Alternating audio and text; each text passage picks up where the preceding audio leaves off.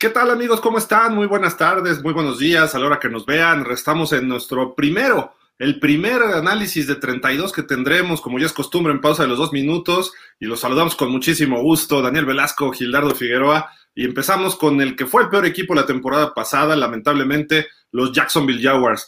Dani, ¿cómo estás? Y obviamente platícanos qué ocurrió en el 2020 con estos Jaguars. Hola Gil, amigos que nos sintonizan, pues un gusto estar con ustedes y bueno, vamos a arrancar con estos análisis previos, como bien decías, ahora es el turno de los Jacksonville Jaguars, eh, pues una temporada, pues yo calificaría para el olvido la de los Jaguars, en donde pues únicamente consiguieron para su causa un triunfo en el primer partido de el año pasado cuando enfrentaron en su casa a los eh, Indianapolis Colts el partido que, bueno, al final de cuentas eh, fue el único, insisto, que pudieron sacar la victoria. Y, a partir de ahí, eh, cuando todo parecía que eh, podía tener el equipo una temporada un tanto esperanzadora, al final de cuentas se termina desinflando, se termina cayendo. Y pues prácticamente al final de la temporada aseguran ya la primera selección global en el draft y bueno, a partir de ahí se da una eh, reconstrucción total, ¿no? La cual de hecho incluso podemos decir que empezó desde mediados de la temporada pasada, porque hay que recordar que Dave Caldwell fue este, destituido como gerente general del equipo de Jacksonville. Al terminar la temporada fue el turno de Doug Marrone sin duda, una temporada difícil para los Jaguars. ¿Y qué viene para este año? Obviamente llega un coach nuevo como Urban Meyer o Urban Meyer, como se le dice. Eh, también llega la primera selección, que fue impresionante. Trevor Lawrence, el prospecto más alto eh, desde hace muchos años para la NFL. Y además una muy buena agencia libre en términos generales. Eh, Dani, ¿qué podríamos destacar de esta agencia libre? ¿Cuál es el, el jugador que podríamos señalar como el número uno? Para los Jacksonville Jaguars? O bueno, dos, dame dos o tres opciones de los jugadores que llegan al equipo de Jaguars. Mira, eh, hay, aquí en la parte de, este, de la agencia libre hay que apuntalar muy bien, eh, primero en la parte defensiva, la incorporación del corner eh, Shaquille Griffin, quien viene de Seattle, y bueno, justamente con la llegada de Griffin, y ya la estancia en el equipo de, de, CJ Henderson, pues seguramente lo que buscará el equipo es crear una atmósfera como la que hubo en el 2017 eh, con un eh, cornerback veterano como era AJ Bulle en ese momento y uno prácticamente eh, novato como él lo era Jalen Ramsey, ¿no? Seguramente buscarán copiar esa fórmula y dotar de, explosividad, perdón, a la defensiva al equipo. Otra incorporación también a la defensiva importante, me parece, es la de eh, Roy Robinson Harris, que bueno, Aquí eh, se eh, trata de fortalecer la parte de la línea defensiva, la cual ha sido también una situación de la cual ha adolecido el equipo de los Jaguars. Y por otro lado, la parte ofensiva, sin duda alguna, destacar la incorporación de, de Marvin Jones, que llega este, a integrar el cuerpo de receptores lo cual sin duda alguna eh, vendrá a fortalecer esta parte del equipo, en la cual, bueno, no es nada despreciable, este, porque bueno, tiene en estos momentos eh, algunos jugadores como DJ Shark y eh, la Vizca Chenault que han dado buenos flashazos. A mí, Dani, me gusta personalmente dos, dos agentes libres como receptores. Farrow Cooper, que tenía buenas actuaciones, sobre todo cuando jugaba para el equipo de los Rams, y también me llama la atención Philippe Dorset, este receptor veterano que eh, puede ayudar a un grupo joven y puede aportarle muchísimo a lo que sería el desarrollo de un coreback joven como Trevor Lawrence, ¿no? Y obviamente el juego terrestre con esos jovencitos, lo que tienen de James Robinson desde el año pasado. Y ya hablando del draft, podríamos irnos a lo que ocurrió en este, en este draft 2021, donde pues por ahí vemos que hay bastantes eh, situaciones positivas para este equipo de los, eh, de los Jaguars. Hablamos del coreback Trevor Lawrence, que sabemos que es un super prospecto, pero también tuvieron otra primera ronda y esa me llama mucho la atención. porque se llevan a Travis Etienne, un corredor que también estuvo en Clemson junto con, con Trevor, y creo que estos, estos dos muchachos van a crecer juntos en la NFL, y a partir de ahí estos Jaguars van a crecer también eh, de la mano. Y obviamente ya después en la segunda ronda, dos selecciones, Tyson Campbell, un esquinero de Georgia, también muy atractivo, y Walker Little, un tackle de Stanford, estos dos jugadores de segunda ronda. En tercera tuvieron a Andrés Cisco, un safety de Syracuse. Sin duda alguna este equipo se va a rejuvenecer. ¿Alguien que te llame la atención a ti o qué quieres destacar de, lo que ocurrió en el draft de este año para los Jaguars, este, Dani?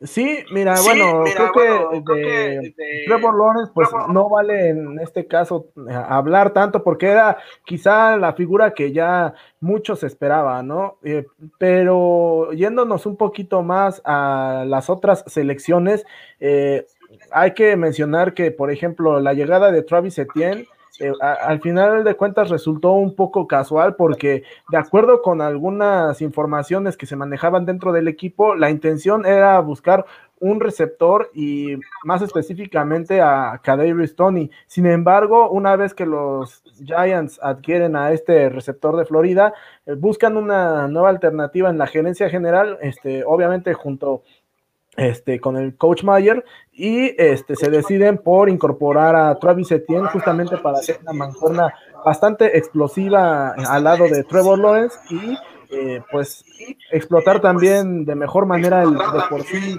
buen ataque terrestre que mostraron los Jaguars esta temporada, eh, o bueno, la temporada pasada, eh, que podríamos decir que había sido lo, lo poco rescatable este, en la figura de James Robinson, ¿no? Y por el otro lado, eh, la llegada de Tyson Campbell, eh, sí, un cornerback eh, bastante explosivo de Georgia, es un poco sorpresiva, pero me parece que eh, en la actualidad fortalecer la defensiva con tres corners sería un ataque este, a este sería juego bastante, bastante interesante, ¿no? Y por otro lado, con Walker Little se busca quizá fortalecer un poco más esa línea ofensiva, porque sabemos que Cam Robinson está jugando esta temporada o estará jugando esta temporada con la etiqueta franquicia. Sin embargo, pues no ha terminado de convencer del todo y será este, cuestión de meterle un poco de, presión a este jugador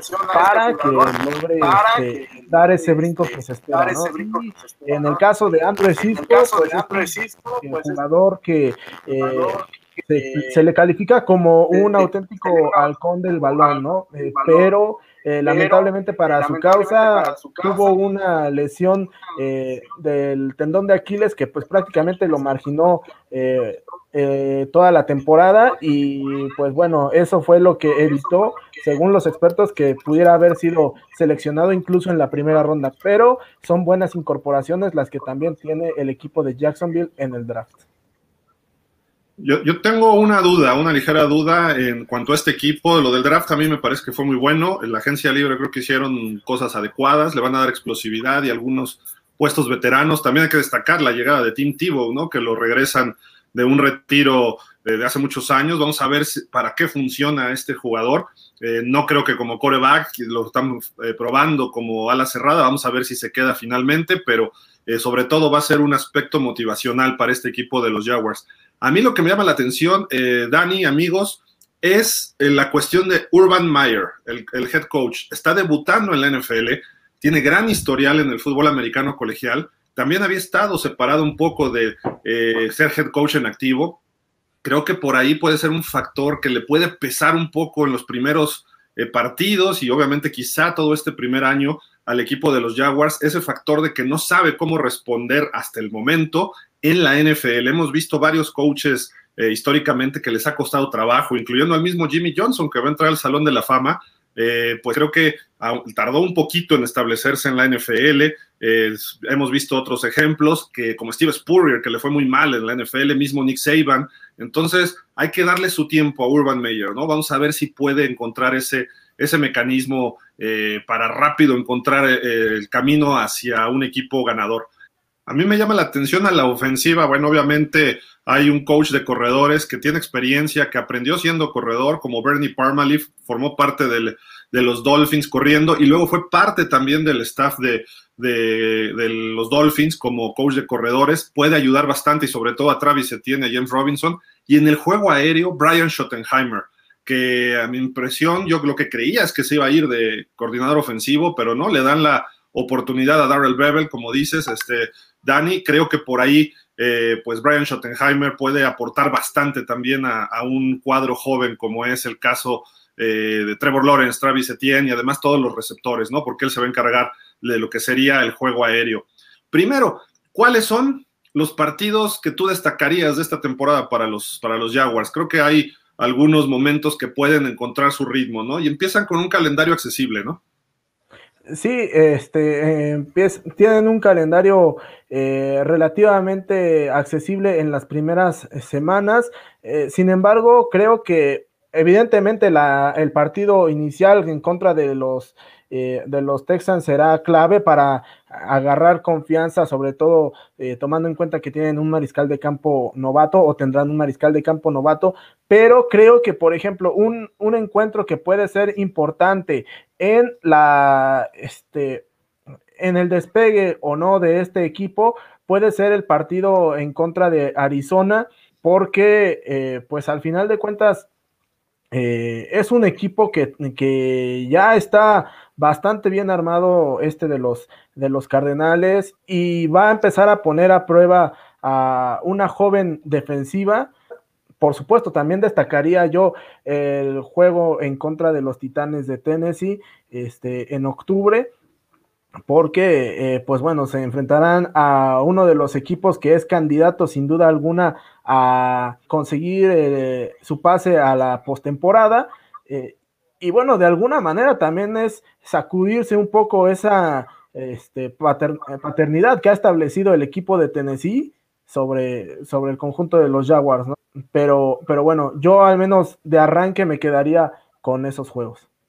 Sí, sin, duda, ¿eh? y tienen un... En la NFL no hay calendario fácil, hay que ser realistas, pero eh, después de que visitan a los Texans, tienen dos juegos en casa que creo que ahí es donde puede, podremos, podremos ver hasta qué nivel pueden estar los Jaguars. Es muy pronto para un equipo tan joven, pero reciben a Denver y como dices Arizona, creo que ahí se puede complicar. Tienen una visita a Cincinnati, que ese juego, aunque sea en Cincinnati, es donde también deberían dar eh, ese paso hacia, hacia adelante el equipo de los, de los Jaguars, pero después tienen en casa a los Titanes, viajan a Londres para enfrentarse a Miami, su descanso, y luego viajan a Seattle, reciben a Buffalo, van a Indianápolis, eh, reciben a San Francisco, quizá hasta la semana 12 tengan un pequeño descanso recibiendo a los halcones de Atlanta, luego les toca visitar a los Rams, visitan a Tennessee, luego reciben a Houston, que en teoría debe ser un partido que ellos deban ganar, visitan a los Jets, otro partido que pueden ganar, y terminan visitando a los Patriotas y luego en casa recibiendo a los Potros. Así que hay como cinco o seis partidos que deben ganar los, los, los Jaguars si es que empieza a funcionar las cosas bien, pero también tienen lo, demás del calendario está brutal, ¿no? Por, sobre todo por los equipos, cómo terminaron el año pasado. Entonces, yo destacaría sobre todo por ahí de la semana 5 y 6, Tennessee y Miami. Ahí es donde pueden empezar a tomar su ritmo y ahí veremos realmente a los Jaguars cómo van a empezar a hacer en la segunda mitad de la temporada. Eh, ustedes amigos, este, escríbanos por favor aquí en YouTube y díganos eh, dónde, cómo ven al equipo, cuáles son sus partidos, si les gustó o no el draft, la agencia libre y demás llegó el momento, Dani, de irnos a los pronósticos, a los picks de este año. Pero antes de que tú y yo platiquemos de la marca final de este equipo, vamos a escuchar a nuestros demás compañeros de pausa de los dos minutos. ¿Qué piensan? ¿Cuánto va a quedar el equipo de los Jacksonville Jaguars en esta temporada? Llega nuevo talento con Trevor Lawrence y Etienne a los Jacksonville Jaguars. Vamos a ver si esto es suficiente para que los Jaguars sean un equipo sólido, competente. Tienen buen cuerpo de corredores de receptores también, eh, y la defensiva pues ahí va mejorando poco a poco, y yo por eso creo que los Jaguars van a terminar esta temporada con un récord de 6-11, eh, terminando en tercer lugar de la división eh, sur de la conferencia americana, y pues bueno, esperemos que les vaya bien también a estos Jaguars. Les voy a compartir mi pronóstico para ellos, yo los tengo con una marca de 4 y 13, bastante baja para las expectativas, pero creo que son un equipo bastante joven que tienen aún que desarrollar y además el entrenador en jefe no tiene experiencia de NFL. Para mí quedan 4-13. Es el peor equipo de la NFL y tienden a ganar el primer partido y a perder el resto de los partidos en su temporada. llega Trevor Lawrence a través del draft, entonces ellos tendrán que reforzar mucho esta ofensiva y esta defensiva porque están mal. Tienen jugadores como Griffin, Carlos Hyde o Jenkins, entonces tienen que encontrar la fórmula. Urban Meyer tiene mucho trabajo. Jacksonville Jaguars, eh, pronóstico 5-12. Con la incorporación de Trevor Lawrence los veo mejorando bastante con respecto al año anterior. Sin embargo, lo sigo viendo peleando por las, los cinco mejores lugares del próximo draft.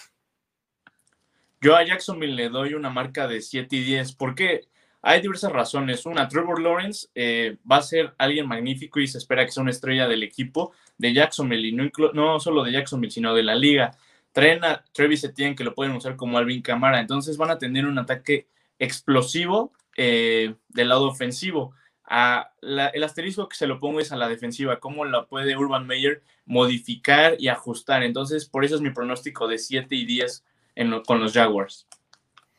¿Qué tal amigos? Eh, mi querido Danny Hill, ¿cómo están? Pues bueno, mi pronóstico para los Jaguars este año va a ser 4-13. Eh, creo que Trevor Lawrence va a tener una temporada interesante, donde, pues bueno, no, no les va a alcanzar para más. Yo creo que Urban Meyer pues, es un coach novato en la NFL y vamos a ver cómo les va, ¿no? Y, Interesante todo lo que nos comentan nuestros compañeros, Dani. Pues ahora sí, vamos a escucharte. Tú además, siendo Jaguar de corazón, dinos qué marca le das a estos Jaguars para el 2021. Bueno, yo había establecido en mi columna que eh, el equipo de los Jaguars iba a tener la posibilidad de estar eh, pensando en meterse probablemente como, como comodín, aunque yo no garantizaba que esta fuera la temporada para que al final de cuentas se, terminaran colando, ¿no? Sí creo que eh, una temporada con, con siete victorias es, eh, es posible, sería fantástico y sería un salto de calidad importante respecto a lo que se hizo la temporada pasada.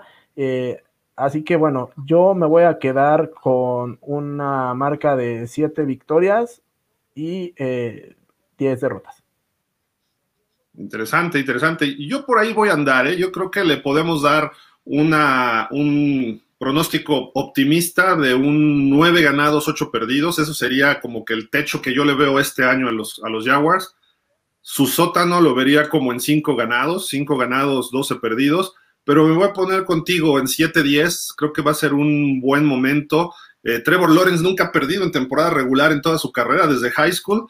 Lamentablemente la NFL le va a tocar eh, vivir sus primeras derrotas. Eh, además, creo que nada más ha perdido cinco partidos en todo su, su eh, andar como coreback titular desde high school y obviamente en la Universidad de Clemson. Entonces, y son, derrotas que ha tenido en campeonatos o en finales o en playoff. Así de que, pues ni modo, ahora sí le va a tocar perder en algunas ocasiones a Trevor Lawrence en lo que aprende, pero sin duda este equipo con él va a ser eh, un proyecto a mediano plazo en la NFL. Y pues con esto terminamos lo que sería nuestro primer eh, previo de lo que será la temporada 2021. Eh, agradecerles a todos ustedes, eh, suscríbanse por favor a nuestro canal de YouTube, síganos en nuestras redes que aparecen ahí abajo de su pantalla y no se pierdan los otros 31 análisis que tendremos, que estaremos comentando aquí en pausa de los dos minutos previo a la temporada 2021. Muchísimas gracias, Dani. Gracias, Gil, y saludos a todos nuestros amigos de pausa de los dos minutos. Y pues nos despedimos, como siempre, y pues Síganos en pausa los dos minutos. Hasta la próxima.